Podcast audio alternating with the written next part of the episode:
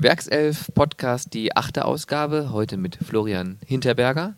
Am 8.12.1958 in Regensburg geboren und deine Zeit bei Bayern 04 war von 1984 bis 1990. Schön, dass du da bist.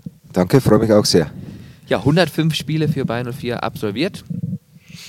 Ich würde sagen, wir sprechen über diese Zeit, gehen aber deine Karriere zunächst einmal so ein Stück weit chronologisch durch. Bist in Weiden in der Oberpfalz aufgewachsen und dann mit 19 zum dortigen Landesligisten Spielvereinigung Weiden in die Landesliga gewechselt. Ne? Und von da aus ging es dann weiter zur ersten Profistation nach Fürth, Spielvereinigung Fürth, richtig? Richtig, ja. War damals noch zweite Liga Süd. Ja. Ja, da kam ich mit, äh, also direkt nach Weiden, das war also meine Jugendausbildung praktisch. Als 19-Jähriger kam ich dann äh, zur Spielvereinigung Fürth. Mhm. Da 119 Spiele absolviert, 18 Tore geschossen in der zweiten Bundesliga Süd, du sagtest, und da von Anfang an auch direkt eine ambitionierte Saison gespielt, vierter Platz, eine gute Zeit dort verbracht und einen guten Einstieg ins Profigeschäft dann auch in Fürth. Ne? Also das war praktisch Ja. das, ja, das Polster dann für alles, was kam. Das kann man sagen, aber das war jetzt auch nicht so, ähm, so geradlinig, weil da gibt es eine Geschichte vor. Ich hatte Angebot von 1860 München Mhm. zum Beispiel, die waren damals immer so zwischen erster und zweiter Liga und ich hatte sogar ein Angebot von Detmar Kramer von Bayern München, aber beides hatte sich zerschlagen und dann bin ich praktisch den zweiten Bildungsweg über die zweite Liga gegangen, sozusagen. Ja. Und ja, das muss ja nichts Schlechtes sein. Äh, konnte mich dann entwickeln in Ruhe und als junger Spieler war das dann wahrscheinlich auch ganz gut so. Also konntest dich dort entwickeln, direkt in deiner Position im Mittelfeld? Genau. Damals war ich zentraler Mittelfeldspieler, offensiver Mittelfeldspieler und deswegen habe ich zu der Zeit auch noch ein bisschen mehr Tore geschossen als dann später. Da ging es dann immer weiter zurück von der Mhm. Position her. Also praktisch der heutige Sechser. Ja, es war ein Zehner. Okay. Also man hat damals noch mit dem richtigen Zehner gespielt. Mhm. Meistens drei Spitzen, rechts außen, Mittelstürmer links außen und der, und der Zehner so dahinter. Das war meine Position. Ja, weil du sagtest, es ging dann immer weiter zurück. Ach so, später dann, Ja. ja. Ja, später ging es dann auf 8 und 6 Mhm. und dann ähm, wurde ich dann zum Außenverteidiger, Mhm. zum offensiven Außenverteidiger lange Zeit. Wo hat es dir denn am meisten Spaß gemacht? Eigentlich im zentralen Mittelfeld. Das war so meine Position eigentlich, aber wie gesagt, du kommst ja dann in, in Positionen rein, äh, wo du dann bei, bei Leverkusen zum Beispiel war natürlich auch der Konkurrenzkampf sehr hoch und es geht eigentlich darum zu spielen und ich habe dann linker Verteidiger gespielt als Rechtsfuß und habe ich halt versucht, so gut wie möglich da einzufügen. Es ist auch ganz gut gegangen. Mhm. Ist ja auch mal so ein bisschen die Frage, wie sieht ein Trainer, ne? Ja, genau, klar. Oder auch, was für Positionen muss er besetzen. Und ähm, wie gesagt, in Leverkusen kam dann Ribbeck und irgendwie hat man auf der linken Seite ein Problem. Da hat er das mit mir ausprobiert. Und dann kam noch Wolfgang Rolf dazu und dann hat diese linke Seite sehr gut funktioniert über einen langen Zeitraum.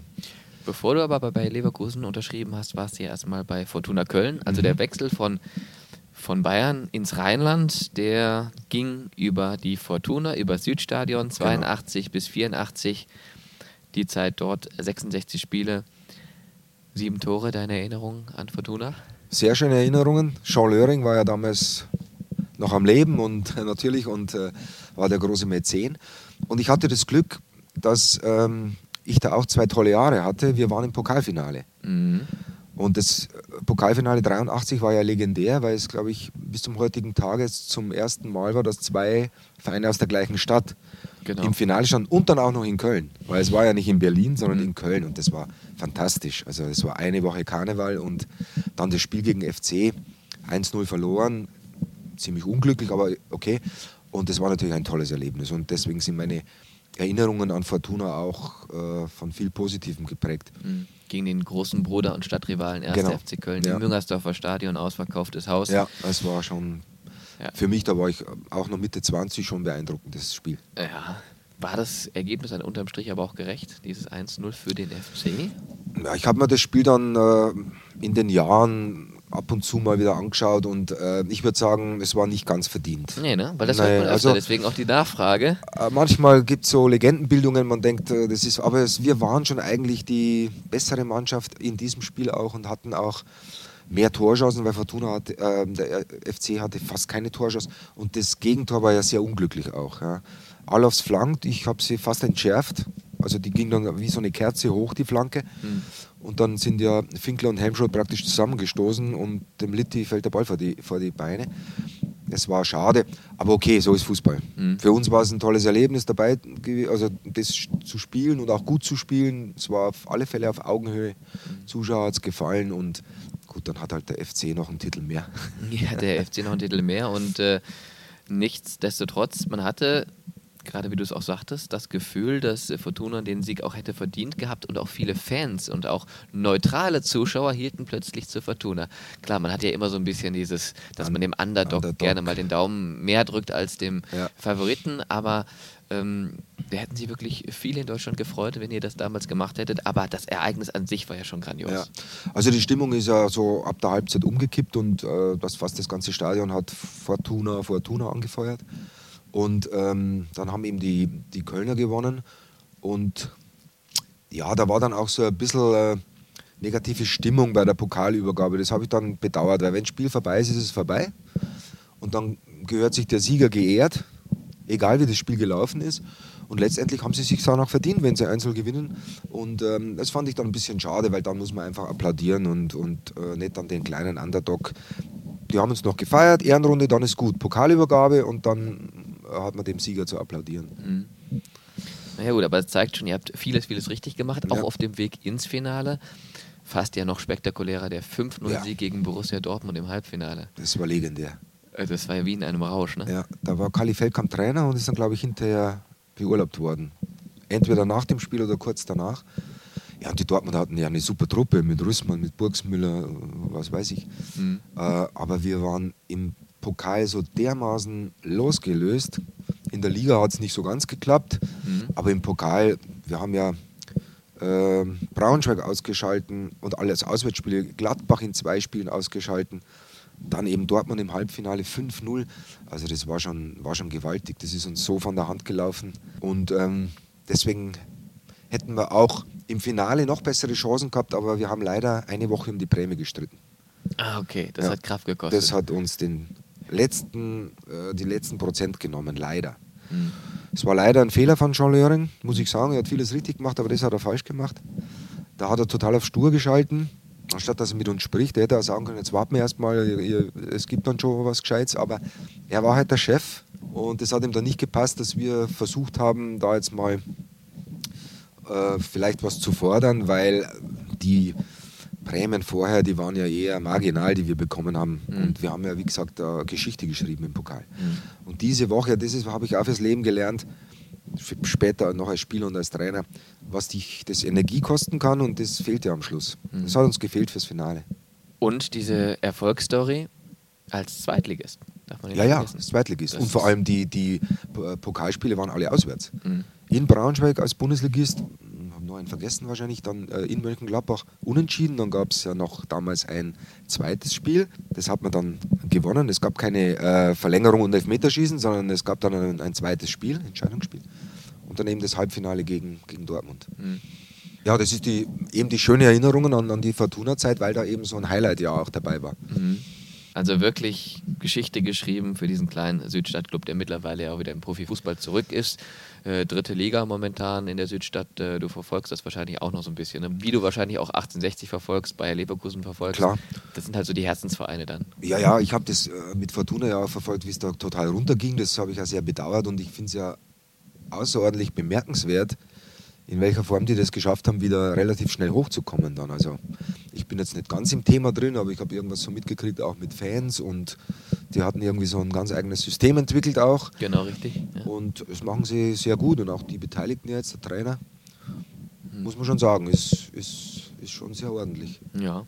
Und dank deiner tollen Leistung bei Fortuna Köln hast du dich dann auch für höhere Aufgaben empfohlen, zum Beispiel dann eben auch für Bayer Leverkusen. Wie kam da der Kontakt zustande? 1984, als es dann zum Wechsel kam? Ja, als 18-Jähriger wollte mich Detmar Kramer zu Bayern München holen. Mhm. Und Detmar Kramer war Trainer bei Leverkusen. Und er hat sich wieder an mich erinnert.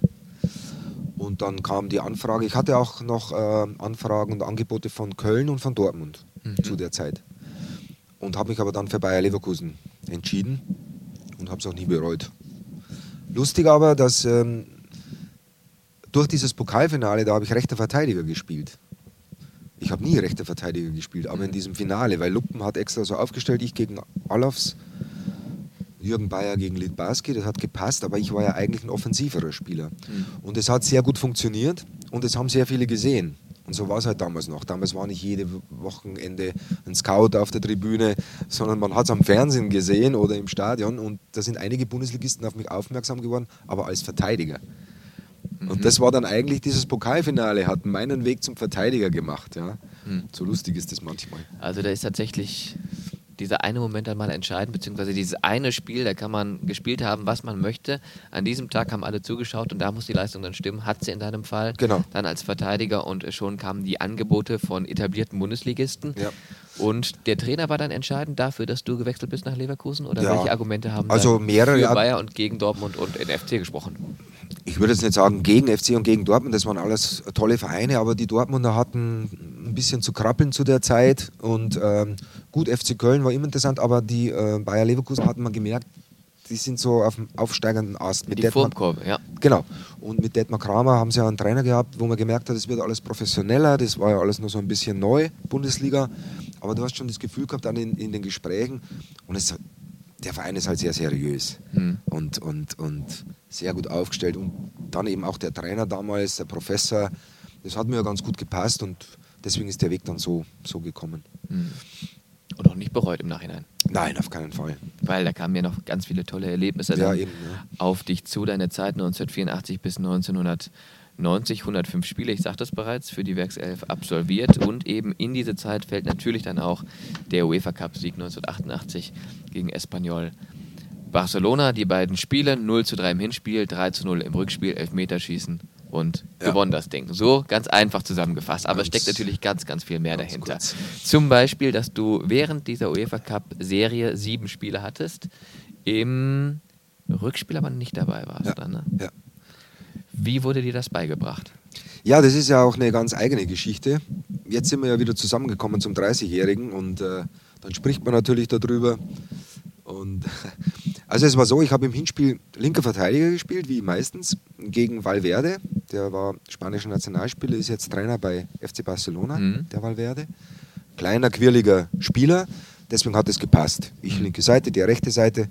Und wir verlieren in Barcelona 3-0, wobei das Ergebnis ein Witz ist, wenn man das Spiel betrachtet. Wir haben einfach innerhalb kürzester Zeit drei Tore geschluckt. Ja? Also das, das ist Fußball. Mhm. Normalerweise hatten wir immer 0-0-Ergebnisse, 0-0-1-0 so im Europacup und auch da zur Halbzeit gar nichts passiert, 0-0 wie immer und dann macht es Patsch, Patsch, Patsch. Und ich war dummerweise auch am dritten Tor damit beteiligt. Mhm.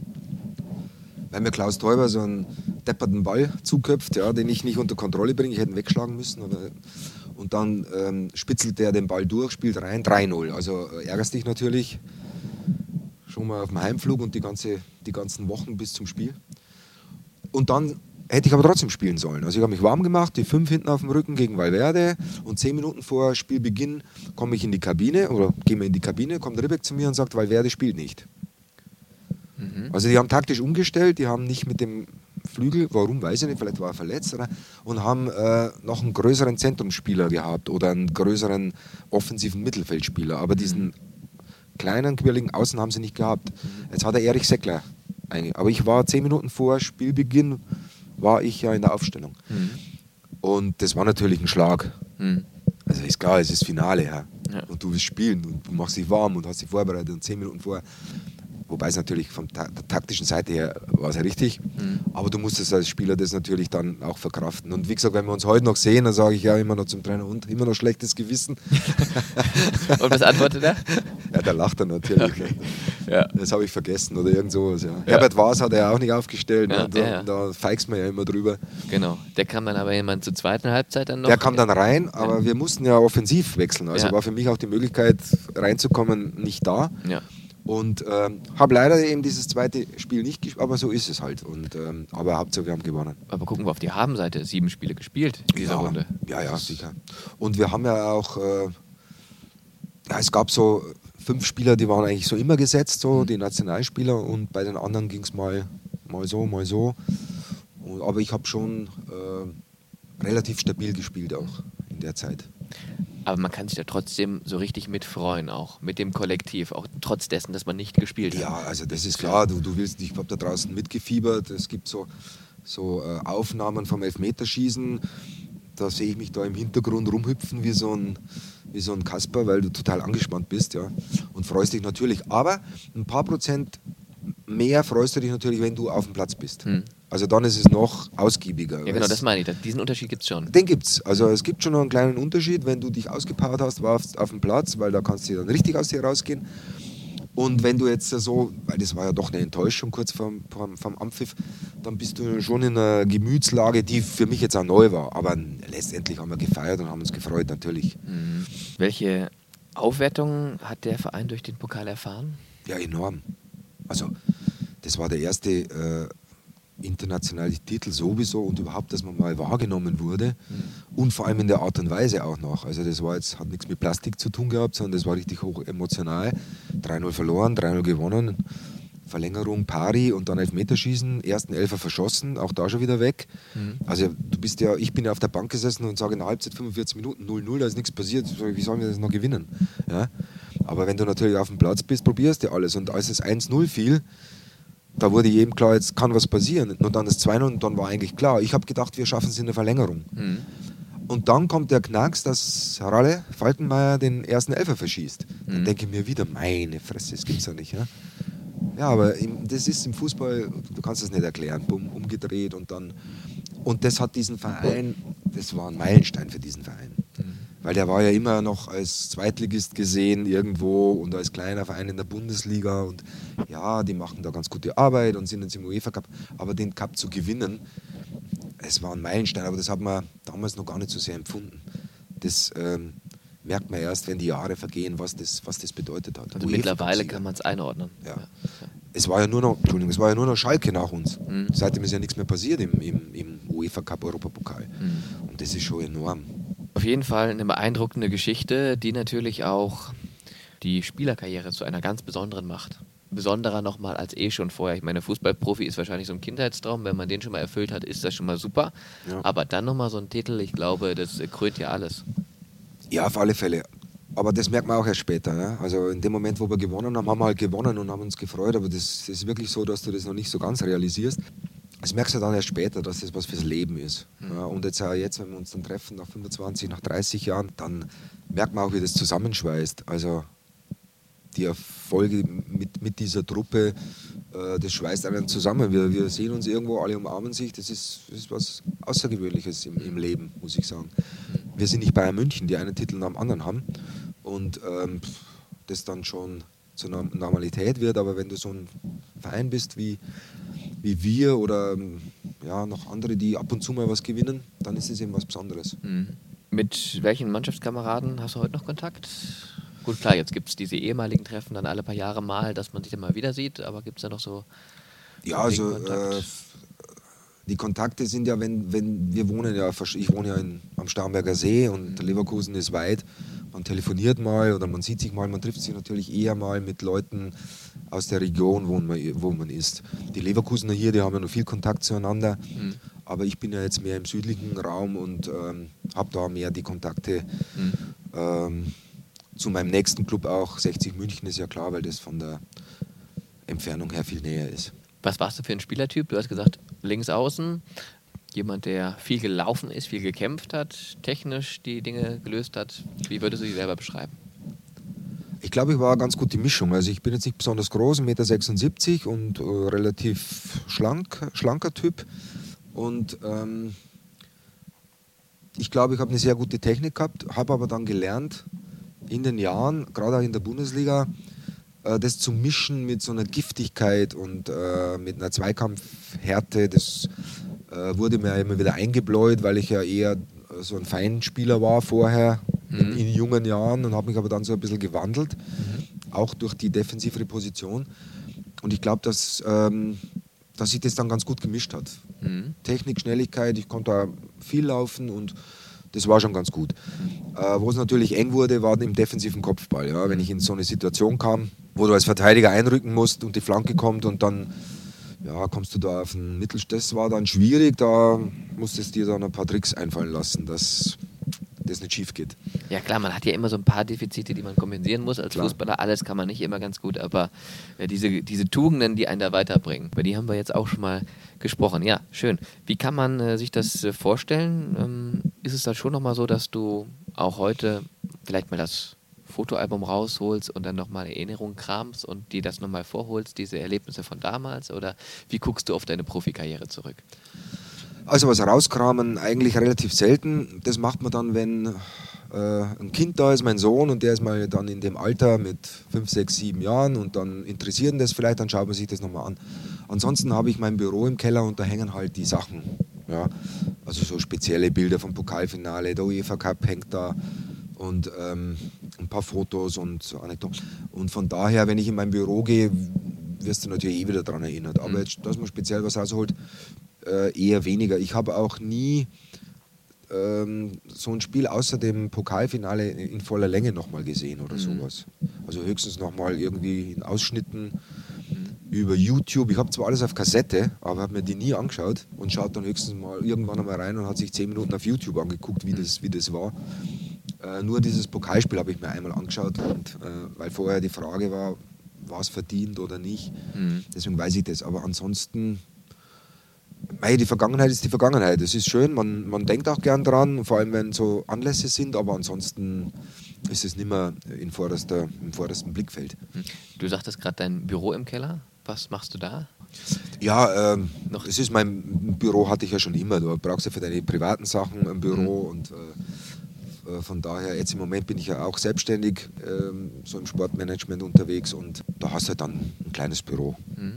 Und das habe ich halt dann eben auch, wie man es halt so macht, verziert mit ein paar gerahmten Bildern und sowas. Ja, der muss ja auch hübsch aussehen. Okay, Sportmanagement-Bereich gerade aktuell, ja, so ein bisschen. Ja, Ah, okay. Das heißt Richtung Spielerberatung. ja so ein bisschen auch. beraten und äh, ein bisschen scouten auf Zuruf, weil man Okay. kennt ja den einen oder anderen, der dann vielleicht äh, eine, eine Meinung haben möchte. Mhm. Und dann habe ich ja noch äh, ein kleines Reha-Studio mit einem Partner zusammen Okay. in der Nähe vom Starnberger See seit ein paar Jahren. Also bin im Moment da ein bisschen mehrgleisig unterwegs. Ist ja auch eine tolle Gegend. Also für dich Alltag wahrscheinlich, weil du da wohnst, aber Nein, für nein. alle anderen ist es ja schon auch das Ziel jetzt im, im rund um den Münchner Raum Starnberger See ist ja schon eine Attraktion. Ja, ist absolut schön. Also ich wohne in Tutzing und äh, muss wirklich sagen, kann man keinen schöneren Ort vorstellen. Wie du gerade sagst, Alltag, die meisten, die da leben, jammern ja auch nur. Also das und das und das. Und sagen, ihr wisst gar nicht, wie schön ihr es habt, genießt man jeden Tag. Mhm. Nein, es ist, ist sehr schön. Aber es gibt überall schöne. Ich habe mich auch in Köln wohlgefühlt in der Zeit, muss ich sagen, weil es war Großstadt. Ähm, ich habe ja auch studiert nebenher. Als Profi habe ich Sport studiert An der Sporthochschule? an der Sporthochschule Köln, Okay. was damals ja nicht so einfach war. Mhm. Ist heute einfacher über Laptop und, und so weiter. Damals war es schwierig, weil man musste ein gesamtes Studium bewältigen. Wie lief das damals? Immer zwischen Trainingsplatz und Uni gependelt? Also alleine lief es schon so, dass ich mal schon die dreifache Studienzeit gebraucht habe, als normal. Man ist mir da Gott sei Dank sehr entgegengekommen. Ähm, ja, du hast halt deine, deine Zeiten dir raussuchen müssen. Und ich habe das Studium eigentlich dann auch erst am Ende meiner Karriere beendet. Hm. Also wenn du dann, wenn es dann ins Eingemachte geht, die Prüfungen und äh, du hast eine Anwesenheitspflicht gehabt, eine gewisse. Also das war schon, da hat man schon einen langen Atem gebraucht, muss ich sagen. Aber es war für mich immer wichtig, ich wollte einfach immer noch was Zweites machen. Standbein. Mhm. Ja, nicht nur das, sondern auch für die Birne was machen. Also Okay. ich wollte einfach, es hat mich interessiert. Mhm. Ja. Hab andere Sportarten gemacht, du machst Psychologie, Pädagogik, bla bla bla. Und das hat mich interessiert und deswegen habe ich es auch gemacht. Wäre aber lieber in der heutigen Zeit gewesen, weil du dann einfach nicht so einen Aufwand betreiben musst. Ja. Mhm. Das geht halt einfach leichter heute über E-Learning oder Studium über Ja. Fern, Fernakademie. Das kann man natürlich mit damals nicht vergleichen. Gewohnt hast du während deiner Zeit in Leverkusen? Hier in Leverkusen? Nein, ich habe in Köln gewohnt. In Köln, okay. Ja, auch in der Nähe von der Sporthochschule, in Ja, in Junkersdorf? Löwe, ich habe in Löwe nicht gewohnt. Okay. Mhm. Und später habe ich dann in Hürth gewohnt. Ja. Also immer zwischen Ja. Löwenich, dann Hürth und Junkersdorf und So in dem, in dem. Bereich, ja. Weil ich hatte dann Okay. für drei Jahre von äh, 87 bis 90 in Frechen ein Fitness- und Sonnenstudio auch noch mit meiner damaligen Frau zusammen. Da kam die Mannschaft auch zur Eröffnung Okay. damals, ja. Ja. Haben wir jetzt auch wieder erzählt drüber, weil es ganz lustig war. Weil da so eine Tanzgruppe da war, das wissen sie heute noch. Okay. Ah ja, verstehe. so Tanzmädels. Ja. Was ist daraus geworden? Irgendwann dann übergeben? Das habe ich dann übergeben und ich glaube, es ist jetzt ein, ein reines Frauenstudio. Ah, okay. Damals war es noch gemischt normal und jetzt ist es. Ich war irgendwann mal dort und bin durchgegangen durch die Fußgängerzone, weil es war in der Fußgängerzone Mhm. und ist ein, ist ein Frauenstudio geworden. Interessant, was da so aus diesen Dingen entsteht, Ja, ja. die man Ja. einmal ins Leben ruft. Genau. Damals mit dem Auto alles zurückgelegt? Zwischen Was? Uni, Trainingsplatz, Wohnort? Ja, ja. Hier? Ja, mit was, Auto. was fuhrst du damals?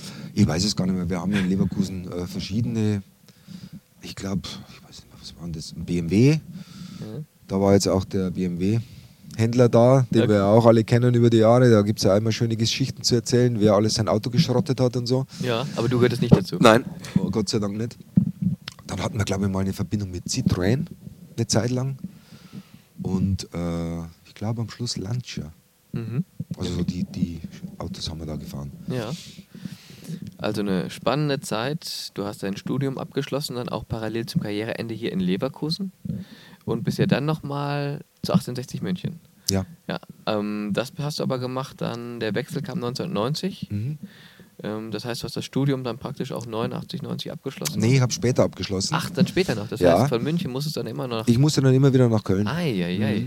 Das ist ja dann schon nochmal ein Weg. Ja, aber ich, das war dann so, dass ich gesagt habe, Mensch, jetzt habe ich so viel investiert. Ich hatte 25, 75 Prozent, sagen wir mal. Mhm.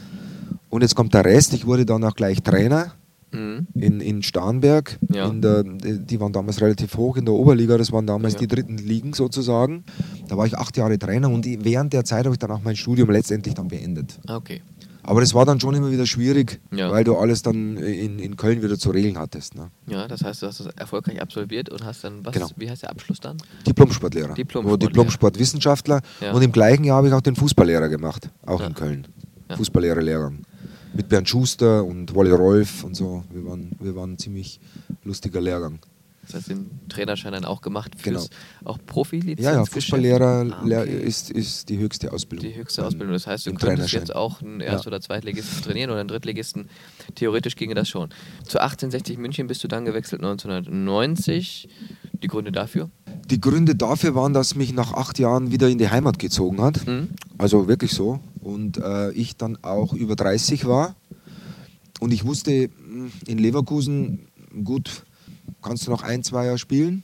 Mhm. Und das wird dann schwierig, weil ja der Konkurrenzkampf immer größer wird. Mhm. Und willst du dann noch weiter in Westen, nach Essen oder nach Duisburg oder sonst was? Dann habe ich gesagt, nee, ich gehe dann wieder Richtung Heimat. Und die Löwen waren ja damals mein Herzensverein als, als kleiner Junge. Ich war Fan von, von 1860 München, die waren damals deutscher Meister 1966 und so ist es auch geblieben. Und dann hat sich eben das erfüllt, dass ich da meine Karriere da habe ausklingen lassen. Mhm. Und da hatten wir auch noch einen schönen Erfolg, weil wir aufgestiegen sind. In die zweite Bundesliga. In die zweite Bundesliga damals. Und ähm, das ist halt so ein Traditionsverein, da war fast mehr los als beim UEFA Cup-Sieg von Leverkusen. Ja. Von, der, von der dritten in die zweite Liga. Da war man am Marienplatz und da waren 5000 oder noch mehr Zuschauer, Ja. alles weiß-blau. Also der Verein, der hat schon eine, eine Fanbasis, das ist, ist enorm. Aber natürlich im Unterschied zu Leverkusen ist er chaotisch. Ja. Früher war er liebenswert chaotisch, jetzt ist er nur noch chaotisch, leider.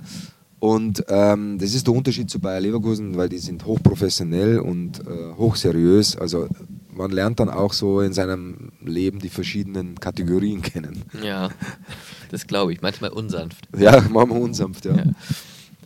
Ja, weil das wäre natürlich die nächste Frage gewesen, warum vom Bundesligisten Bayern 04 zum Drittligisten 60 München. Das war ja auch sportlich erstmal zwei Etagen tiefer, aber gut, klar, wenn du sagst schon über 30, dann ist es natürlich dann auch irgendwann dem Alter geschuldet, dass man sagt, als Feldspieler, da neigt sich das Ganze schon Richtung Karriereende. Es war auch der einzige Verein, wo ich gesagt habe, deswegen gehe ich auch dann runter, weil sonst wäre ich vielleicht in die zweite oder in die erste Liga noch zu einem anderen Verein gegangen. Ja, okay. Aber weil ich eben in die Heimat wollte und, und, und 60 kann man nicht vergleichen, auch wenn die damals in der, in der dritten Liga waren, ist es gefühlt immer noch ein Bundesligist gewesen, auch von den Zuschauern her. Da, wir hatten da 20.000 Zuschauer, 25.000 Zuschauer durften damals noch rein ins Mhm. Grünwalder Stadion, mittlerweile auch nie mehr. Und da war immer die Hölle los, ja. Mhm. Und das macht dir dann trotzdem noch Spaß. Auch wenn es jetzt, sagen wir mal, jetzt nicht mehr erste oder zweite Liga war. Aber wir sind ja in dem Jahr auch gleich wieder aufgestiegen. Und das war das Schöne. Ich habe sowohl in Köln als auch in Leverkusen als auch bei 60 jeweils tolle, sehr erfolgreiche Zeiten erlebt. Ne? Mhm. DFB-Pokalfinale, UEFA-Cup-Sieg und Aufstieg, das war dann schon schön, weil jede Station dann mit irgend sowas verbunden ist. Ja. Und das prägt natürlich auch. Ne? Das heißt, man weiß, die Dinge, die man anpackt, die funktionieren. Jetzt mal ganz platt gesprochen. Ja, wobei du natürlich ein Mannschaftssportler Ja, klar, bist logisch. und, und du bist von sehr platt so vielen äh, abhängig. Aber Ja. sicher sagst du dir, okay, schau, ich, ich bin da, da geht's los, da geht was und da geht was. Also trägst sicher einen kleinen Teil dazu bei. Ja? Ja. Das kann man so- schon so sehen. Bei 1860 von 1990 bis 92 gespielt, 31 Einsätze da noch absolviert, zwei Tore geschossen, Aufstieg in die zweite Liga, sprachst drüber. Klingt alles sehr, sehr positiv, aber dann kam so das Karriereende herbeigeführt durch eine Schulter- und Knieverletzung. Mhm. Das heißt, kein Karriereende, das du dir aussuchen konntest, sondern ein durch Verletzung herbeigeführtes. War das so der Tiefpunkt der Sportlerkarriere? Der Tiefpunkt war, dass ich meine Karriere beendet habe mit einem Abstieg, weil wir sind dann mit den Löwen leider aus der zweiten Liga wieder abgestiegen. Und dann kam diese Lorand-Ära danach, wo sie dann durchmarschiert sind mit in die Liga. Aber wir sind zweite Liga aufgestiegen und leider in diesem äh, Jahr dann abgestiegen und ich mache das letzte Spiel, Relegationsspiel gegen den Abstieg in Fortuna Köln. Wir, Okay. verlieren, wir verlieren 2-0 Ja. Und ich verletze mich nochmal und werde 75. ausgewechselt. Das war mein Karriereende. Mhm. In Fortuna Köln Ja. mit den Löwen abgestiegen, also wie ein schlechter Roman. Ja. Und ähm, das war sehr traurig, aber ansonsten, als dann eine gewisse Zeit vorbei war, habe ich das nicht so sehr bedauert, weil es, ich war 33 Jahre, wurde im Winter 34 und hatte eben noch das Studium, hatte schon andere Dinge auch vor mir. Mhm. Also ich hätte jetzt, glaube ich, nicht noch bis 36, 37 dann rumgespielt, sondern ähm, ich war immer schon so, wenn ein Abschnitt beendet ist, ist er beendet, dann versucht, da- dass der nächste kommt. Und mit der Schulter hatte ich ja schon länger Probleme, auch schon in Leverkusen. Da bin ich ja ein paar Mal ausgefallen, Mhm. weil ich mir das Scheißding immer wieder mal ausgekugelt habe. Mhm. Was auch eine- unfassbar schmerzhaft, oder? Das ist eine saublöde Verletzung. Erstens mal kriegst du es nicht in den Griff, ein schwierigen Griff, weil es ein Kugelgelenk ist. Ja. Also jedes Knie kriegst du stabil und es tut saumäßig weh. Mhm. Und ähm, das hat mich eben sehr lang begleitet und war dann am Schluss mit ausschlaggebend, aber leider habe ich mir auch noch äh, im Knie einen Knorpelschaden und einen hinteren Kreuzbandriss zugezogen. Mhm. Und dann war 33, dann bin ich noch auf Reha gegangen und habe versucht, mal gucken, wie es wird. Und dann haben wir aber nach, ich glaube, sechs Wochen haben wir entschieden mit den Ärzten, das hat keinen Sinn mehr für Profisport. Ne? Wirkst jetzt sehr, sehr fit. Ähm, Ja, hast du danke. noch irgendwelche Schmerzen oder Nachwehen von dieser Profikarriere, die ja doch lang ging und kräftezehrend war? Ja, also Knie und Schulter sind schon ein Problem. Immer noch, dass man ja, ab und zu merkt? Ja. Das wird, also Knie wird auch nicht besser, Mhm. ist klar. Ich werde jetzt 60 im Dezember. Das merkt man, dass es schlechter wird. Schulter ist auch so ein bisschen problematisch, aber nichts, was jetzt außergewöhnlich schlimm wäre. Aber es ist halt so, das könnte aber ein Hobbysportler auch haben. Also muss ich jetzt nicht sagen, das ist jetzt der, der Lohn der Profikarriere, sondern ich kenne ja auch Hobbysportler, die äh, die Knie schlecht haben und so. Mhm. Bei mir ist es halt ein Knie und die linke Schulter. Ja, Fahrradfahren, Schwimmen, Skifahren, Fitnessstudio. das geht alles noch. Das mache ich noch. Fußball spielen und joggen geht leider gar nicht mehr. Mhm. Tennis spielen schon seit zehn Jahren nicht, weil der Arzt geraten hat, das zu lassen, Mhm. weil sonst das künstliche Knie schneller kommt Mhm, als okay, geplant. Da habe ich keine Lust zu. Ja, das sind diese Stoppbewegungen. Die Stopp, ja, diese, diese Stoßbewegungen, die, die soll man weglassen. Ja. Ja. Dann schauen wir mal auf die Zeit nach der Spielerkarriere. Dann ging es nämlich als Trainer weiter. Schon gerade angesprochen, acht Jahre beim FC Starnberg, dritthöchste Liga damals in der Oberliga von 1993 bis 2001. Einfach eine reizvolle Aufgabe für dich immer schon gewesen, aufgrund dessen, dass du ja auch den Trainerschein gemacht hast, zu sagen, okay, jetzt probier es mal in der Praxis aus und hast wahrscheinlich auch Spaß dran gefunden, ne? weil acht Jahre, das ist ja schon eine Zeit.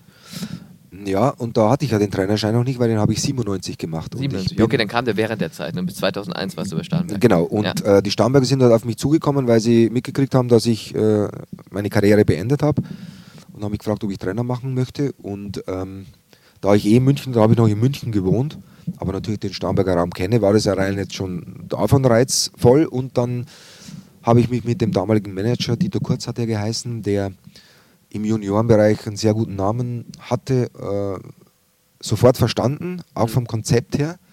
Und es ging ja jetzt auch darum, so diese Oberligisten haben ja oft Geld reingepumpt und Spieler, Ex-Profis und so weiter und wollten aufsteigen. Und wir haben ein ganz anderes Konzept gemacht, damals schon, Äh, wir hatten damals schon dieses, äh, mit diesen zweiten Mannschaften, was heute gang und gäbe ist, mit dieser U21. Also wir haben das im Kleinen so gemacht, dass wir sehr viele junge Spieler hatten, sehr viel aus dem eigenen Verein ausgebildet haben und eine erste Mannschaft in der Oberliga und die zweite Mannschaft in der Bezirks Bezirksoberliga. Und wir haben uns eigentlich aus uns selbst gespeist, immer Mhm. wieder.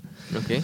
Und obwohl Starnberg eine Millionärsgegend ist, Fußball interessiert da keinen. Mhm. Also da interessiert Segeln und was weiß ich was und Motorboot fahren. Mhm. Aber Fußball jetzt eher, und Tennis spielen, aber Golf, aber Fußball eher nicht. Deswegen hat man jetzt auch nicht keinen großen Etat, aber es hat wahnsinnig viel Spaß gemacht, weil mit diesem Konzept dahinter, mit diesen jungen Spielern, die waren alle ehrgeizig, ähm, waren wir auch relativ erfolgreich. Mhm. Und wir haben dann damals schon viermal trainiert, die meisten anderen nur dreimal, aber weil die Spieler das auch wollten. Mhm. Wir haben jetzt nicht viel Geld bekommen, aber, aber sie haben Spaß gehabt bei der Sache. Es war eine Konzeption dahinter und es sind gute Spieler rausgekommen. Wiesinger, der ist Profi geworden. Dann äh, Thomas Megle Mhm. ist, ist Profi geworden. Dennis Grassoff ist Profi geworden. Aus dem kleinen Verein sind, sind einige Profis entstanden. Mhm. Skadi Leit Kuri, der in Aue lang gespielt hat. Mhm. Krass auf äh, Unterhaching. Mhm. Dennis Grassoff in Bayern München war Mhm. ja auch Ja, noch. stimmt, genau. Und das hat sehr viel Spaß Mhm. gemacht. Und ähm, darum war ich da auch lange, acht Jahre.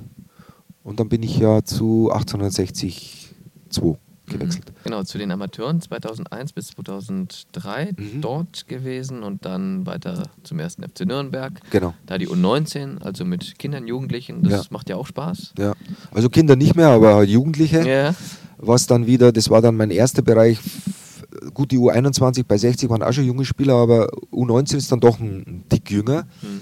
Und alles hat so eine eigene Herausforderung auch, Mhm. ja, mit diesen Spielern zu arbeiten, weil da noch so viele Störfaktoren sind, die du gar nicht gewohnt bist als erwachsenen Fußballer.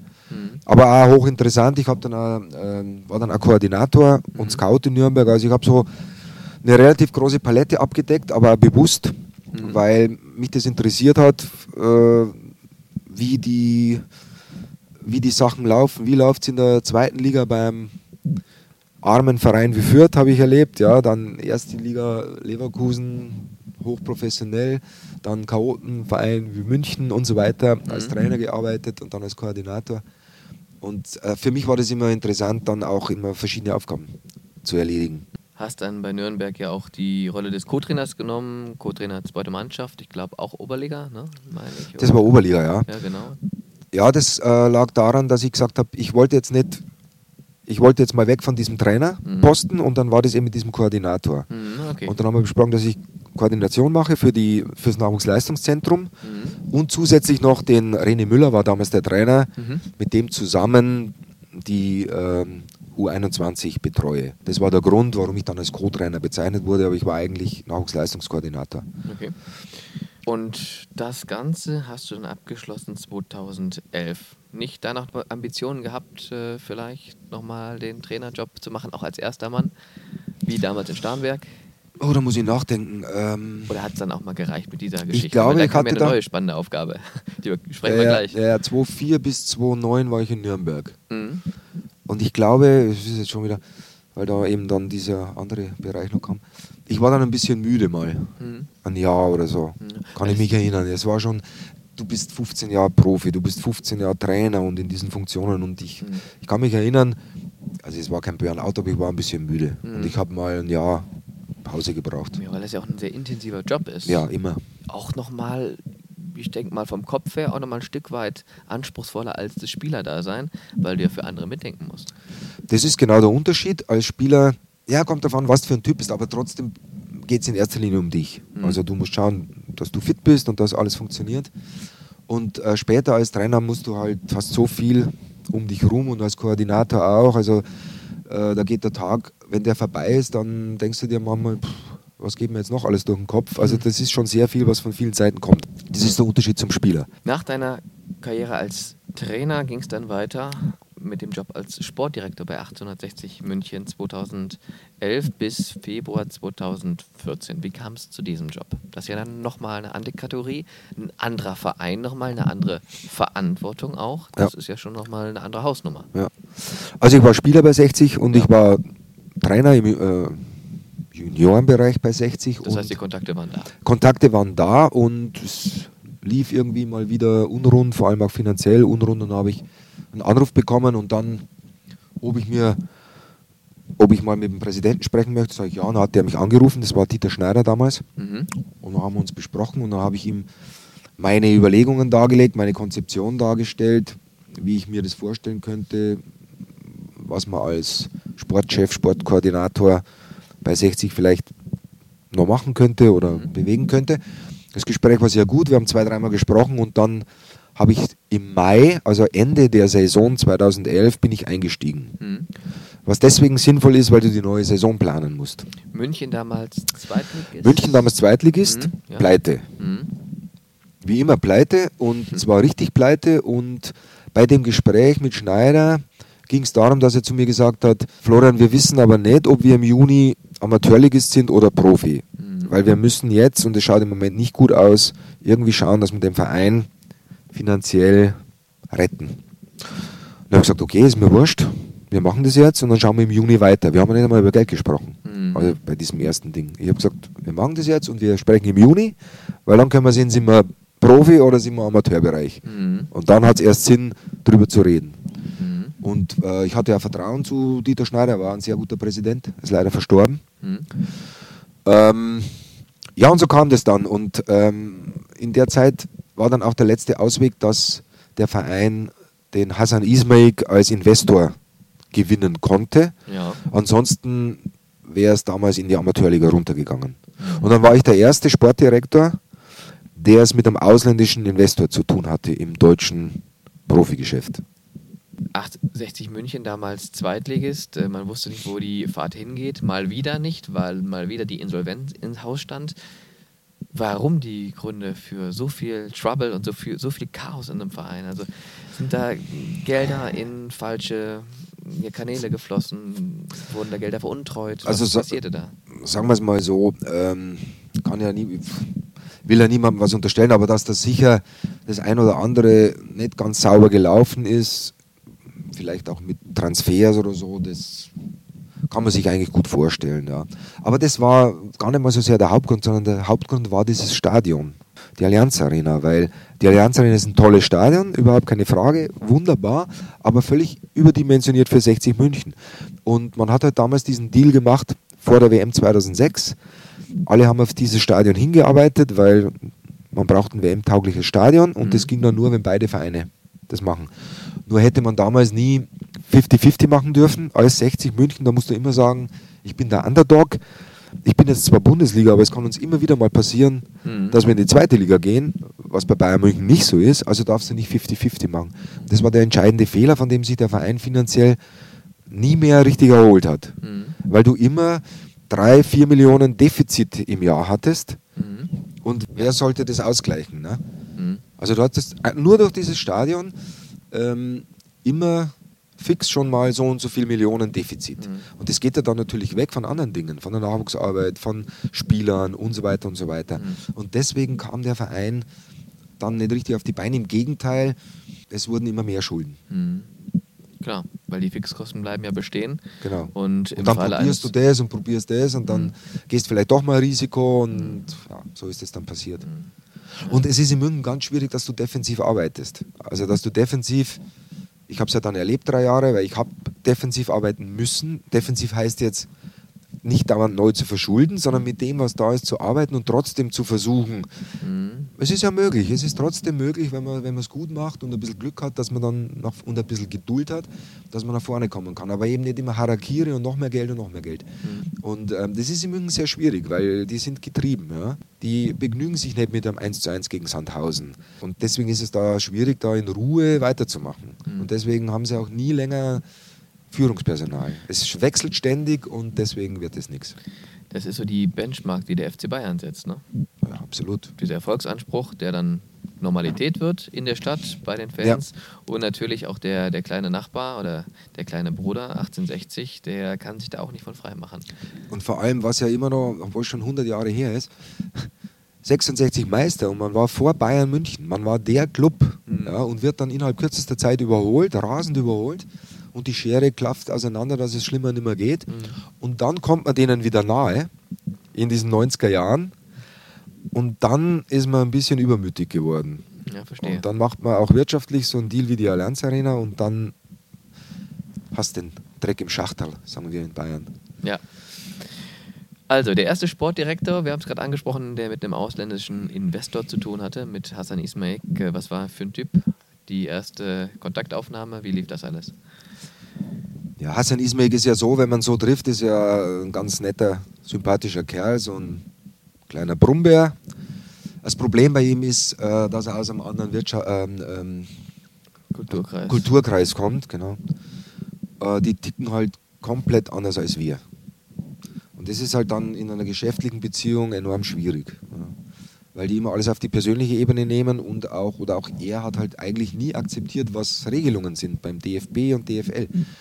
Jetzt ist es natürlich enorm schwierig, wenn du einen Partner hast und ähm, du redest mit dem und musst dich auf irgendwas einigen und der sagt dann, verlangt dann immer was, was nicht möglich ist. Und du sagst, das ist aber nicht möglich. Und der will das aber nicht wahrhaben. Und du bist dann sein Feind sozusagen. Mhm. Also jetzt mal ganz einfach dargestellt, Mhm. war das das Problem. Und natürlich die 50 plus 1 Regel. Die ist klar. Mag man jetzt dazu stehen, wie man will, aber 50 plus 1 ist natürlich für einen Investor Kacke. Ja, Ja? weil er niemals die Mehrheitsrechte kriegt. So, also buttert er da Geld rein und, und kann aber nie so, wie er eigentlich möchte. Wobei er hat dann so, wie er eigentlich möchte, das war dann nach mir. Und dann ging es natürlich bis in die vierte Liga runter, mit Millionen aus dem Fenster geschmissen. Weil er das nötige Geld für den Erhalt der Drittliga-Lizenz nicht zahlen wollte. Wollte er nicht zahlen, hat aber vorher investiert ohne Ende Mhm. in völlig überteuerte Spieler, in völlig überteuerten Trainer. Völlig an der Realität vorbei. Also es wurde wirklich äh, irreal, was da abgelaufen ist. Ja gut, aber das muss er dann selber verantworten. Also auch dieser Zug dann, das Geld nicht zu zahlen und damit ähm, die Drittliga-Lizenz nicht zu erwerben, sondern direkt in den Amateurfußball runtergereicht zu werden, das auch so ein Stück weit aus einem aus einer persönlichen Haltung heraus, weil er vielleicht da wieder so ein bisschen ja, sich angegangen gefühlt hat. Ich kann es mir nur so vorstellen, weil das ist so wahnsinnig, sowas zu machen, dass ich dafür überhaupt keine Erklärung habe. Also ich kann mir das nur so vorstellen, er war kurzzeitig pleite oder, was er wahrscheinlich nicht war, oder es war wieder so ein Ding, so ein Ehre, Ehre-Ding, ja. Es hat irgendwie wieder mit irgendwem nicht funktioniert, so jetzt lasse ich euch gleich ganz. Es ist völlig irrsinnig, ja. Wir waren in der zweiten Liga, zu meiner Zeit Platz 6, 6, 7. Hättest du da moderat investiert, hättest du die Wahrscheinlichkeit erhöht, mal wirklich da vorne reinzukommen. Jetzt brauchen die, ich weiß nicht wie viele Jahre, um da wieder nur dahin zu kommen, wo wir schon waren, wo sie unzufrieden waren. Mhm. Das muss man sich mal vorstellen. Ja? Ja. Und vor allen Dingen, es ist ja jetzt kein Unternehmen, das keinen interessiert, sondern da hängen Fans dran. Da hängen Kinder dran, die mit Dressen im Starnberger See laufen, ein paar immer noch mit 60er Dressen rum. Ähm, was das für eine Enttäuschung ist für die Leute. Mhm. Und der lässt die in die vierte Liga sausen. Also das ist, ich war wie vor den, ich hatte nichts mehr mit zu tun, aber ich war wie vor den Kopf geschlagen, als das passiert ist. Ja gut, klar, da merkt man dann auch als neutraler Beobachter von außen, ähm, da ist sehr viel Geschäftsmann, aber wenig Fan, weil so ein Fan könnte das ja eigentlich nicht übers Herz bringen. Nee, überhaupt nicht. Und das ist natürlich auch alles mit diesen, ja, da brauchen wir nicht reden, mit diesen Fangeschichten über Twitter Mhm. oder so. Das ist natürlich alles über eine Firma, klar. Mhm. Weil woher soll er, er, der kennt 1860 München nicht. Mhm. Der kennt keinen Peter Grosser Mhm. oder irgendeinen Spieler von Bayer Leverkusen oder sonst irgendwas. Vielleicht mittlerweile, weil er sich jetzt etwas damit beschäftigt, aber vorher natürlich nicht. Ist aber nicht schlimm. Mhm. Aber du musst das halt dann ein bisschen anders handeln. Mhm. Wie kam überhaupt der Kontakt? Ist er auf 60 München zugekommen oder Ja. andersrum? Oder? Da gab es einen Banker in München, der auch aus diesem äh, Kulturkreis stammte, der aber schon lange in München war und der hatte irgendwie Kontakt zu ihm Mhm. und hat ihm hat mit ihm das besprochen, so einen, so einen Verein zu übernehmen. Mhm. Was ja jetzt gar nicht so dumm ist. Ich meine, ähm, in England, gut, da ist die 50 plus 1 Regel nicht, aber da war es ja schon jahrelang so, dass da irgendwelche Leute aus dem Morgenland äh, die Vereine übernommen haben. Und für einen Hassan Ismail war das sicher auch so. Er hat sich dann erkundigt, oh, Traditionsverein München und ah, die haben früher das und das erreicht. Und da kannst du natürlich deinen Bekanntheitswert auch steigern. Mhm. Ja, gerade über den Fußball kommst du da schon rein. Also alleine das hat schon Sinn, wenn einer Millionen hat, die er irgendwo investieren kann. Dass es natürlich dann so schwierig wird, hat er sich auch nicht vorstellen Mhm. können. Und jetzt 1860 in der dritten Liga. Äh, als du gingst, waren Zweite Liga. Zweite Liga, damals noch zweite Bundesliga. Ja, wie kam da die Trennung zustande? Im, im Guten oder dann doch eher etwas schwierig? Ja, es war ja so, dass ähm, mit mir und Sportdirektor 60 wird immer der Satz in Verbindung bleiben, we need a new Sportdirektor. Okay. Das hat er nämlich gesagt bei irgendeiner Konferenz, wo es überhaupt nicht um mich, um mich ging, sondern Ja. da ging es um ganz andere Dinge. Es ging ums Geld und irgendwie und, und ich war gerade mit Rainer Maurer Tra- äh, in meinem Büro und wir haben uns besprochen und ich wusste, dass Ismail mit der Presse da spricht und plötzlich klopft es und dann steht der, äh, der von der Bildzeitung und der von der AZ stehen in der Tür und sagen, hast du gehört, was er gesagt hat? Sag ich, nee, we need a new Sportdirektor. Dann habe ich gesagt, ja, aber ich, ich habe jetzt keine Zeit. habe die Tür wieder zugemacht und habe mit, mit Maurer weitergesprochen. Ja. Und ähm, da bin ich aber dann noch eineinhalb Jahre im Amt geblieben, Mhm. trotzdem er das damals schon gesagt hat. Es Ja. kam aus heiterem Himmel, er hat mit mir nie gesprochen, aber er wollte halt einen neuen Sportdirektor, der vielleicht einen größeren Namen hat, ist ja egal. Jedenfalls haben wir noch eineinhalb Jahre gearbeitet und wie gesagt, wir waren Plan 6, 6, 7 Mhm. und dann äh, kam auch wieder ein Präsidentenwechsel und der Präsident hat halt versucht, sich auf die Seite von Ismail zu stellen, was ich dann auch verstehe, damit es mit dem Verein weitergeht, aber dann brauchst du natürlich dann irgendwann ein Opfer, das war dann ich. Mhm. Okay, das hat man ja kommen sehen und ist dann halt so, wie es ist. Das war dann im, äh, im April 2014. Gut, und da haben wir sich halt getrennt. Und dann kam halt Platz 16, 15, 16. Das waren dann die nächsten Platzierungen und runter in die vierte Liga. Die Zeit danach, genau dann die vierte Liga, mittlerweile wieder im Profifußball angekommen. Zwar nur dritte Liga, aber immerhin. Und das Grünwalder Stadion bekommen sie jetzt zum Teil auch wieder voll. Also es Ja, ja. geht schon ein Stück weit aufwärts. Äh, trotz dessen, dass es dann ja am Ende so ein bisschen unrühmlich war und ähm, nicht ganz harmonisch auseinanderging, trotzdem äh, immer noch mit einem Auge auf 1860, was der Verein so ja, macht. das schon. Man, ich kenne da Ex-Spieler und ich kenne da äh, viele Leute im, im Umfeld und ähm, natürlich hat man da immer ein Auge drauf, aber ich gehe jetzt nicht mehr hin, Mhm. Spiel gucken oder sowas. Ja. Aber ich habe genauso, wie du vorhin schon gesagt hast, ein Auge auf, auf Leverkusen. Ich, ich habe jetzt, äh, als da dreimal haben sie verloren oder zweimal, Dreimal zu Saisonbeginn. dreimal zu Saisonbeginn und dann habe ich gedacht, oh je, oh je. Und ich kenne ja Heiko Herrlich, der war ja Mitspieler auch von mir mit, mit 18 Jahren. Und ähm, da fiebert man dann schon mit. Und ich habe mich dann sehr gefreut, dass sie dann Europacup und zwei Spiele gewonnen haben. Auch wegen der Stimmung, wenn wir hier sind. Ja? Wenn die dann Choreo machen und du hast null Punkte, ist auch nicht so lustig. Aber grundsätzlich verfolgt man das natürlich immer und hofft, oder ich hoffe halt, dass die so äh, erfolgreich wie möglich sind. Und das ist auch bei Fortuna Köln und bei, bei Fürth so, meine, meine Ex-Clubs. Aber sagen wir mal, Leverkusen und 60, das ist schon so mein Hauptaugenmerk, was da, was da passiert.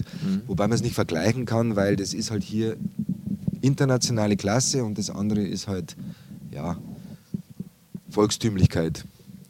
Ja, Fußballromantik. Fußballromantik und im Fußball international haben wir doch beides dabei. Ja, genau. Ist doch schön.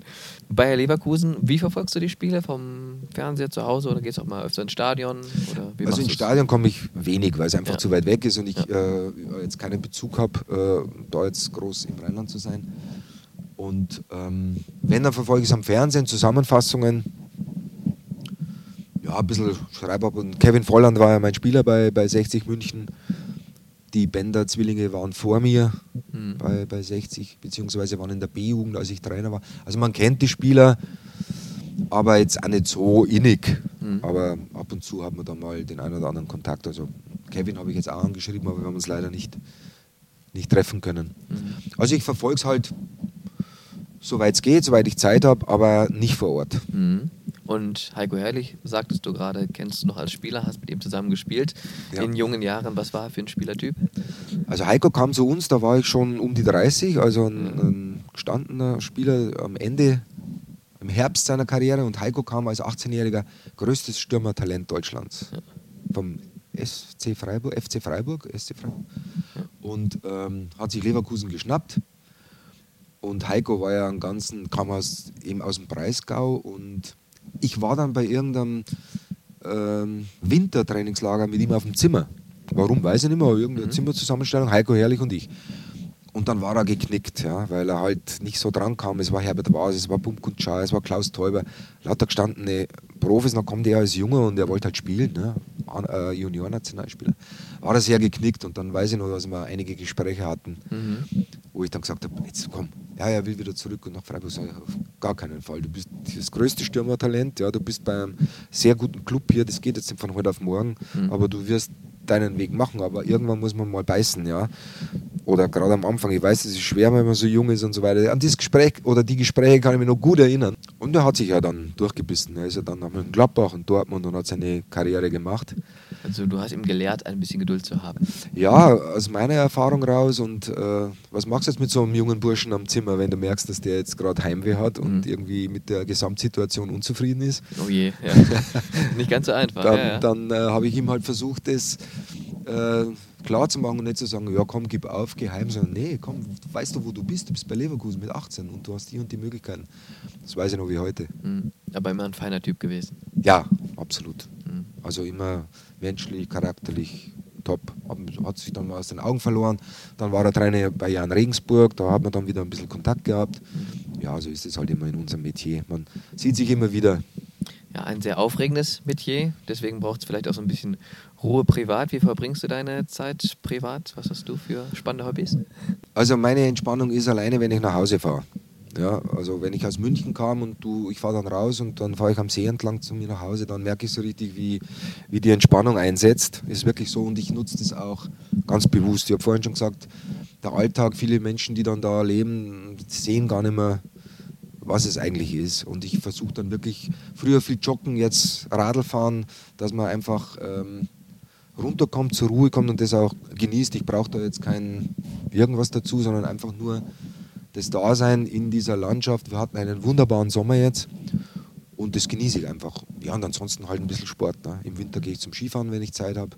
Mhm. Und äh, das ist das, wo ich mich dann entspanne. Mhm. Musik? Irgendwelche Ja, aber Vorlieben, jetzt- Lieblingsbands? Also oder? früher hat man halt seine Stereoanlage gehabt und seine Kopfhörer auf und so richtig und Genesis und alles Mögliche. äh, das ist jetzt anders. Ich höre jetzt, was gerade kommt. Ja. Also Antenne Bayern oder SWF 3, Ja. die sollen ruhig abwechseln. Das ist jetzt, äh, also ich kaufe mir jetzt kaum mehr CDs oder sowas, sondern höre einfach gerade das, was kommt und das ist dann gut. ja, okay. Buchtipp? Irgendwas? Liest du gerne? Buchtipp. Ja, ich lese äh, relativ viel, immer verschiedene und hat meistens was mit dem Sport zu tun. Also irgendwelche Bücher, Also Fachliteratur auch?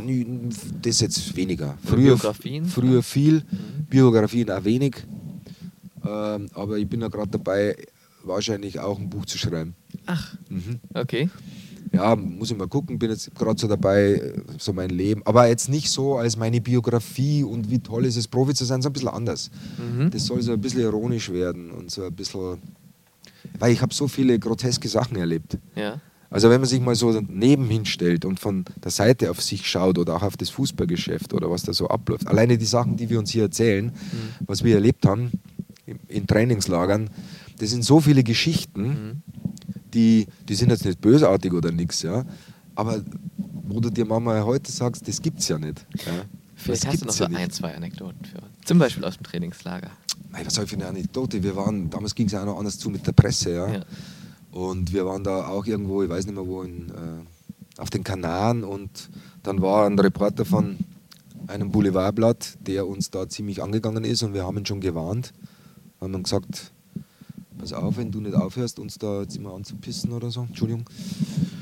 Gut, und ähm, er hat halt nicht aufgehört, da kam wieder irgendwas und dann haben wir irgendeinen Abend abgewartet, haben uns geschnappt und äh, gab es einen Sack über den Kopf zum Physio, der hat den eingewickelt wie eine Mumie und dann haben wir ihn im Hotel in einen Aufzug gesetzt und in dem Hotel waren ja auch noch andere Touristen Ja. und haben, ich weiß nicht, acht Stockwerke waren es, jedes Stockwerk gedrückt. Und äh, was dann aus ihm geworden ist, also an dem Abend weiß ich nicht, irgendwer muss ihn befreit haben. So, sowas halt, ja. Ja. Das kannst du heute nicht mehr machen. Nee, heute eher schwierig. Ja. Dann wirst du wahrscheinlich wegen Körperverletzung angeklagt oder sonst Ja. irgendwas. Ja, das ist eine Anekdote. Da gibt's Wahnsinn. Da gibt es noch zig Anekdoten. Also man hatte schon deutlich mehr Freiheiten früher, Ja, die man auch für sich Also- zu nutzen wusste. Und also man hatte viel Spaß. Die verdienen heute das 30-fache von uns. Ist so, aber ähm, manchmal möchte ich nicht tauschen. Also es ist so, irgendwie, glaube ich, hat man ja schon ein bisschen mehr Freiheiten und auch ein bisschen mehr Gaudi. Mir kommen es heute oft so freudlos vor. Mhm. Alles so Mainstream und, und, und ich will nicht sagen, dass früher alles besser war, das nicht, aber mir fällt das so auf. Und äh, ich habe so viele Spiele erlebt, denen ich als Trainer gesagt habe, macht dir der Fußball Spaß? Ja, ja, schon. Dann sagt er, sag das deinem Gesicht. Ja, weil geh doch mit Freude auf den Trainingsplatz oder ins Spiel. Das fällt mir so auf, dass das ist alles so. Wenn die äh, Torjubel zum Beispiel, wir, wenn wir ein Tor geschossen haben, ich habe jetzt nicht so viel geschossen, aber dann hat man sich gefreut und hat gejubelt. Schau dir mal die Torjubel heute an, wie die Das sind. sind kleine Choreografien. Ja, die Choreografien schon, aber die Gesichter, Hm. die lachen ja nicht beim Torjubel, sondern entweder machen es die Säge oder die äh, hier den Aggressivling. Ja. Es hat sich sehr verändert, ja. Und das ist eigentlich schade, Mhm. weil da so diese Lust am, am Spiel verloren geht. Und dann hat man ja immer zusätzlich noch die Vorbildfunktion für die Jugend. Das kommt dazu. Ja. Oder auch das, wenn, wenn, wenn wir konnten uns ja früher noch ein bisschen mehr auf die Knochen hauen, als das heute der Fall ist, weil heute ist es ja, was besser ist, ist es ja sehr streng geregelt und du siehst alles und es gibt ja kleine gelbe Karte, das war zu unserer Zeit nicht so. Mhm. Ähm, aber trotzdem haben wir uns früher auf die Sorge, und dann ist man hingegangen und hat den wieder aufge. Mhm. Das war so ein Ritual, du hast dich zwar bekämpft, aber und heute, da rauschen sie in irgendeinen rein und, und gehen dann weg oder, oder machen den noch an, er soll aufstehen, das gehört sich nicht. Also das ist so, wir sind alles Sportler, wir wollen gewinnen, du kannst auch alle Mittel versuchen zu gewinnen, die einigermaßen im Rahmen sind, aber das, sind so, das habe ich auch meinen Spielern immer beigebracht. Ich habe gesagt, mach, du machst einen Foul unabsichtlich und du hast ihm wehgetan, dann geh hin und gib ihm einen Klaps und helf ihm auf. Und beim nächsten Mal gehst du wieder hin und versuchst den Ball zu kriegen. Genauso hart. Das hat damit nichts zu tun. Aber die Mhm. Geste gehört sich. Oder du machst sogar absichtlich ein taktisches Foul, gehört auch dazu. Gehört dazu. Im Mittelfeld musst du, wenn wir draufgehen, so wie gestern bei dem Spiel, Mhm. hätte einer mal einen Foul machen sollen, vor dem 3 zu 2, ist ja egal. Und, ähm, aber du gehst hin und dann, weil das gehört dazu und das geht mir ein bisschen ab. Mhm. Also diese Menschlichkeit. Ja, die Menschlichkeit ist alles so ein bisschen Ego, Egoman geworden. Ja, das ist natürlich so ein Prozess, den bekommt man kaum aufgehalten, sage Ja, ich mal, schwierig. aufgrund dessen, dass natürlich auch immer alles noch ein Stück weit professioneller, besser, leistungsorientierter, besser in Anführungsstrichen, aber leistungsorientierter sein und werden soll. Und der Ja. Fußball ist immer ein Abbild der Gesellschaft, im Ja, Kleinen, okay. immer. Du, du, du hast in deinem Fußballleben alles drin, was in deinem ganzen Leben ist, ja, im, im, im Spielbereich sozusagen, im Mhm. kleinen Bereich. Ja. Das spiegelt sich dann ja auch wieder auf den Rängen wieder. Ja. Wie verhalten sich Fans? Das war natürlich auch früher was ganz anderes. Wobei, da gab es auch schlimme Zeiten, ne? Ja, Die Hooligan-Zeiten in den 80er, Mhm. als, auch als wir gespielt haben, da gab es schon mal zeitweise schlimme Zeiten.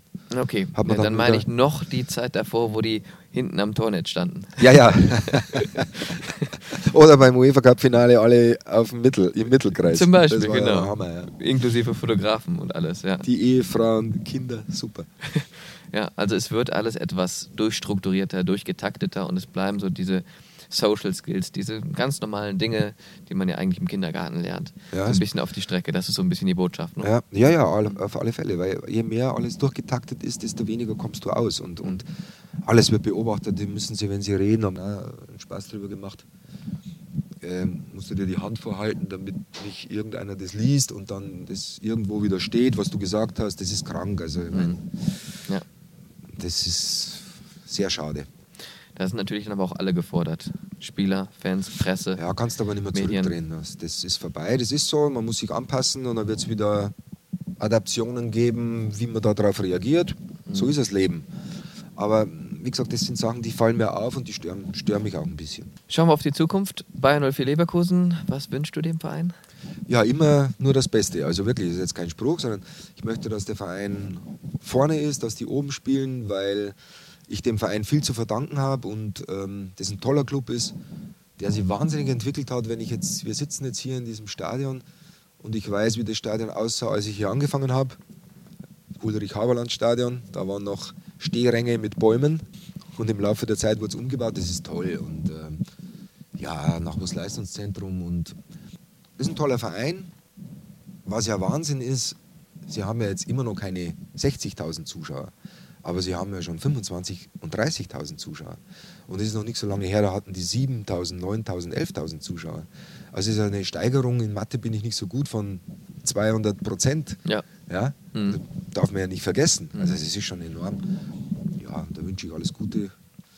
Rudi Völler, Heiko Herrlich und allen, die daran beteiligt sind. Also der Weg ist der richtige. Ja, absolut. Und es ist ja auch nicht so, dass das, wie es manchmal von draußen gesehen wird, dass äh, Bayer Leverkusen Geld ohne Ende zur Verfügung hätte, ist nicht so, sondern die müssen vernünftig wirtschaften und das tun sie über Jahre. Ja, alles Gute. Wunderbar. Eigentlich ein schönes Schlusswort, aber auf das Buch möchte ich noch mal ganz kurz zu sprechen kommen. Gibt es da schon das Titel? ist ja noch, nein, nein, das ist ja noch in der Schwebe. Wie Okay. gesagt, ich bin am Sammeln. Vielleicht stampfe ich es auch wieder ein, weil es muss ja nicht jeder ein Buch schreiben. Aber wie gesagt, ich habe. ja, wobei das mit der Mumie im Aufzug, das fand ich schon gut. Ja, das sind so Anekdoten. Also es sollen einfach Geschichten sein. Ich wär, da muss man keiner wegen Doping hinhängen oder sonst Ja. was, was ich sowieso nicht erlebt habe. Ich meine es nur. Und es soll auch kein Ratgeber sein, was man für ein toller Profi war, sondern einfach diese, diese Geschichten, die da alle passiert sind. Ich war ja bei den Regensburger Domspatzen zwei Jahre. Ach, Ja, ja, darüber haben wir noch gar nicht gesprochen. Ja. Das ist ja ein Großkapitel jetzt ist ja, nochmal. Das ist ja ein Thema. Gut, ich meine nur damit, ich habe da ein paar Sachen erlebt und jetzt kommen diese Missbrauchsvorfälle auf. Ja. 100 Jahre später, ich habe damit, ich habe das nicht erlebt, Gott sei Dank, aber ich habe natürlich äh, Prügelstrafen erlebt zu der Zeit, Mhm. ja, unter dem katholischen äh, Glauben, unter der Bigotterie. Ich habe das erlebt als Mhm. Zehnjähriger, wie, wie sowas geht. Und das sind so Dinge, ähm, wo ich mir denke, ich habe so viel in meinem Leben in verschiedenen ähm. Situationen erlebt, die Ja. so grotesk, komisch, skurril waren. Das, darfst einem, das musst einfach, mein Bruder hat gesagt, du musst ein Buch schreiben. Ja. Und ähm, ja, mal schauen. Ich habe jetzt noch nicht so viel gehört, aber äh, einiges, wo ich sagen würde, auf jeden Fall ein Buch. Gerade weil ich glaube, äh, dass du das ja auch mit dieser humoristischen Art dann so ein Stück weit machst. Ne? Und das liest sich ja immer gerne und leicht. Und man bekommt vielleicht auch ernste Dinge so ein bisschen einfacher, verständlicher und Dargestellt. Ja, ähm, besser zu verdauend dargestellt. Ja, ja, jetzt ohne diesen Feige, äh, Zeigefinger oder Genau. dogmatisch zu sein, sondern. Also ich habe ja aus solchen Geschichten viel gelernt, ja. Mhm. Ja, schön. Dann Und schauen wir mal, was dabei rauskommt. wollte gerade sagen, den Podcast, den hört man ja vielleicht auch noch in drei, vier Jahren und dann parallel gibt es vielleicht auch schon das Buch zu kaufen. Wer Buch, weiß. ja. Genau. Ja, wunderbar. Vielen Dank für eine plauschige Runde, Florian Hinterberger. Vielen Dank, danke auch und alles Gute.